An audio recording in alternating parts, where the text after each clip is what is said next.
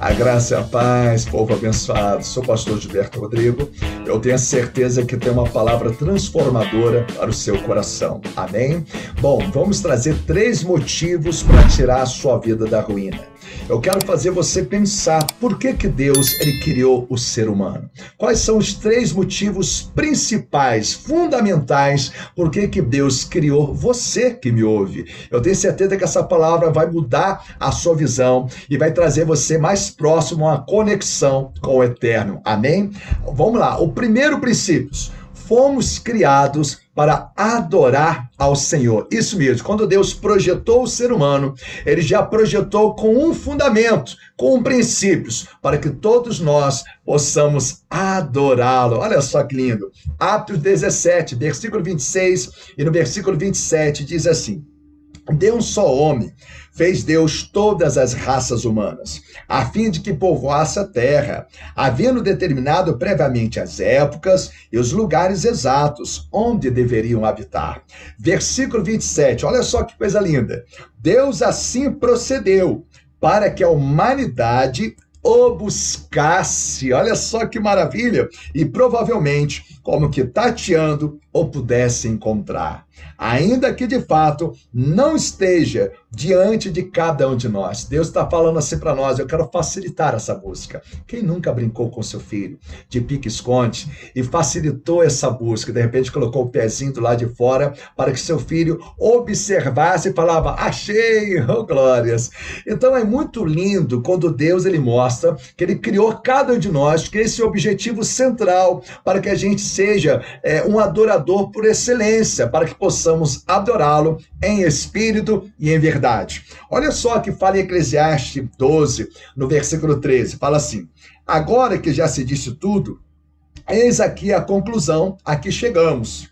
Ama reverentemente a Deus e obedece aos seus mandamentos. Lembrando que se resume em dois, né? Amar a Deus sobre todas as coisas, com todo entendimento, todo o coração, com todas as forças. E a Bíblia fala assim: porquanto foi para isso que fomos criados. Então nós fomos criados com o propósito de Deus para ser um adorador, para que viemos adorar em espírito e verdade. É muito claro isso aqui. E quando nós adiamos essa, essa aliança com Deus, quando nós adiamos essa vida de adoração, a própria Bíblia, ela responde para nós. Fala assim em Provérbios, capítulo 13, no versículo 12, diz assim: A expectativa que se adia deixa o coração adoecido, mas o anseio satisfeito renova o vigor da vida. Às vezes a gente fala assim: traga a sua vida para Jesus, começa a deixar a palavra de Deus. Não é religião. A religião ela, ela traz divisão, ela traz confusão. Eu estou falando princípio de Deus, eu estou falando princípio do cristianismo para transformar a sua vida.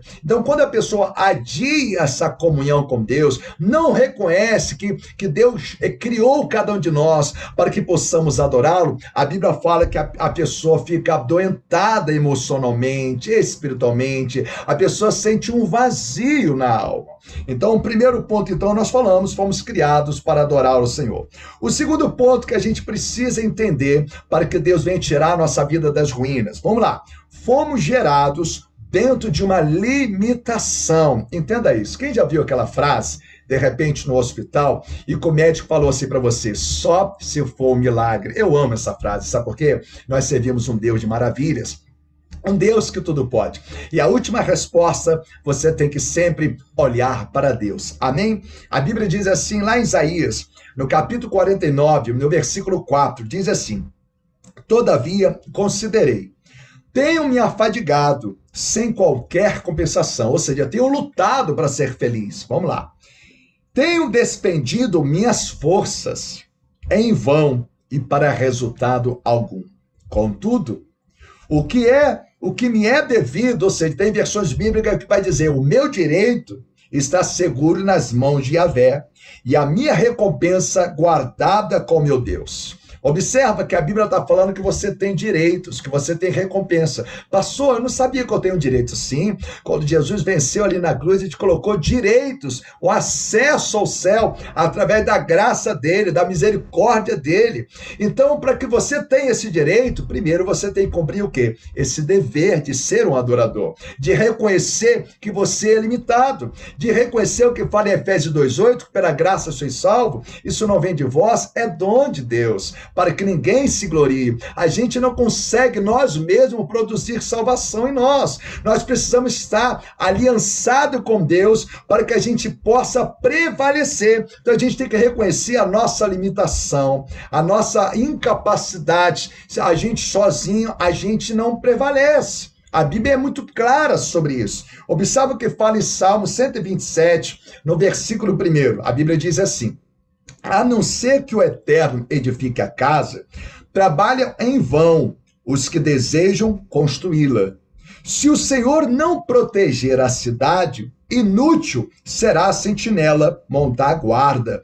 Ou seja, a Bíblia fala que às vezes a pessoa busca ser feliz, ela busca construir um legado, um legado para viver como uma família assim, transformada, abençoada. Mas a Bíblia fala: se o Senhor não edificar, vai ser tudo em vão. A Bíblia conta lá em Mateus capítulo 7 que nós somos como uma casa firmada na rocha. Se ela estiver na rocha, pode cair a chuva, soprar os ventos, transbordar os rios, bater com ímpeto, ou seja, as pressões contra, contra aquela casa contra nossas vidas. Mas se estiver firmado na rocha, ela prevalece. Então a gente tem que reconhecer que nós somos limitados, que nós vamos depender dessa força gloriosa de Deus. Amém? Então já é o terceiro tópico agora.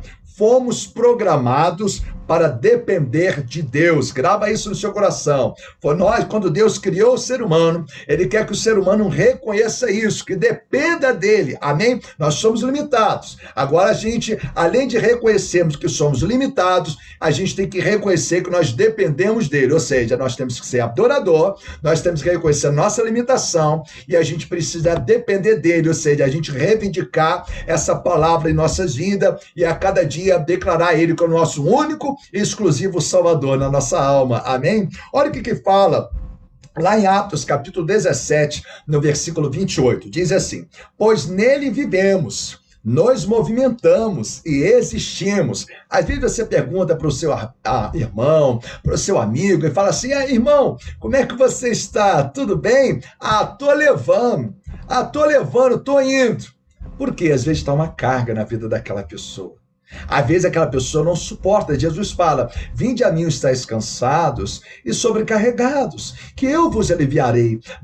Vem, vinde até mim, que eu sou manso e humilde de coração. Buscai de mim o meu jugo, o meu jugo é suave. Deus quer pegar o nosso fardo pesado e te dar um leve. A Bíblia é muito clara. A Bíblia está dizendo que nele nós vivemos. Vivemos com qualidade, a qualidade do amor dele, da paz interior. Lembra que Jesus ele fala: Eis que dou a paz a minha paz. Não vos dou como o mundo dá, porque o mundo tem uma paz assim mentirosa, mas a paz de Jesus Cristo, ela excede todo entendimento. Tá? A Bíblia fala, nele vivemos, nos movimentamos, a nossa vida, ela desenvolve, ela cresce, ela transforma, né? E existimos, aleluias. Já vi as pessoas falarem assim, ah, às vezes me dá vontade de sumir, porque ela está num conflito emocional e espiritual.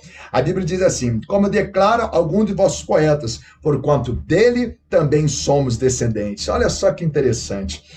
Êxodo capítulo 33, versículo 13 também diz assim: Agora, portanto, se me veis com agrado, mostra-me o teu caminho, a fim de que eu te conheça ainda mais e continue sendo agraciado com a tua misericórdia. Lembra-te que essa nação é teu povo. É interessante que Moisés, ele pedia orientação a Deus para que ele tomasse cada decisão. Ele reconhecia que ele dependia de Deus. Então, Moisés reconhecia isso. E Deus quer que a gente também reconheça, não só do nosso limite, mas da nossa dependência com Deus. Olha só que lindo. Em João 15, 5, o próprio Jesus diz assim: Olha, eu sou a videira, vós os ramos.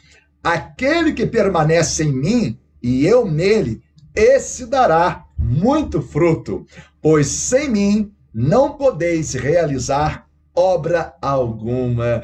Olha só, o próprio Jesus agora fazendo que a gente entenda isso. E quando nós compreendemos esses três princípios, pastor, repete mais os três princípios. Primeiro, fomos criados para adorar ao Senhor. Segundo, fomos gerados dentro de uma limitação para que a gente reconheça o ilimitado. E o terceiro, fomos programados para depender de Deus. Então, para a gente fechar com chave de ouro, eu quero ler para você o que está em 2 Crônicas, no capítulo 20, 29, versículo 10, para que você possa meditar no seu coração. A Bíblia diz assim: Tenho, pois, agora em meu coração o firme desejo de estabelecer uma aliança com Yahvé o Senhor Deus de Israel, para que o fogo do seu juízo e de sua ira se afaste de sobre todos nós. Igreja, nós sabemos que a igreja está passando um tempo dramático na terra. O planeta está, sabe, sentindo as dores de parto. E Deus está convidando o seu povo a, para uma aliança, para um renovo dessa comunhão. Eu quero convidar você que tem ficado meio assim, abalado, meio abatido, ou de repente tem adiado essa comunhão com Deus. Deus está convidando você e que você possa também acenar para outras pessoas essa oportunidade. Vamos formar um poderoso batalhão, um povo remanescente. Eu peço que essa palavra você depois volte volta o vídeo e possa rever essa palavra, que eu tenho certeza que Deus quer que você entenda por que, que Ele te criou, por que, que você nasceu, por que, que Deus criou o ser humano. Ele criou com um propósito para que, for, para que sejamos um verdadeiro adorador e adoremos Ele em espírito e verdade. Um beijo no seu coração. Se essa palavra falou com você, que você possa compartilhar com milhões de pessoas e outras pessoas possam ter a oportunidade dessa esperança, dessa salvação que está em Cristo Jesus. Um beijo na sua alma, em nome do Pai, do Filho e do Espírito Santo.